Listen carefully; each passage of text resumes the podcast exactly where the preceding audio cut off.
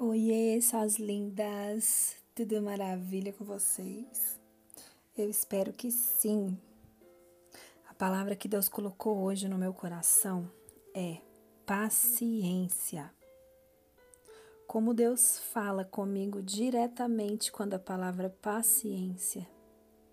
Se tem algo que eu tenho que aprender com meu Pai, esse algo é paciência. Não que eu não tenha mais o que aprender com ele, muito pelo contrário.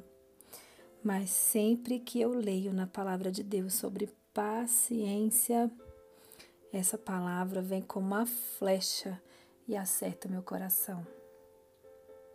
E assim como Deus fala comigo, eu creio que Deus tem muito o que falar para algumas de vocês que também fazem parte desse time das impacientes, não é verdade? Saber esperar é uma benção. A paciência é um presente de Deus. Por isso, nós devemos buscá-la em Deus.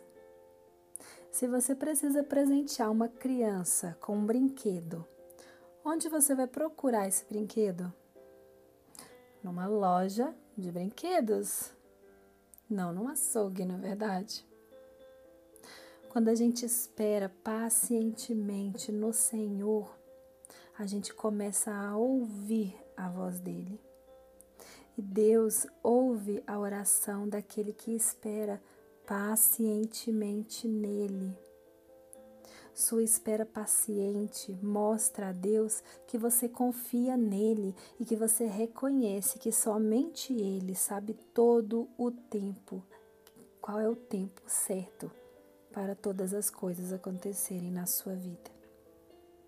Deus tem grandes coisas para aqueles que confiam e esperam nele. Calma, mulher.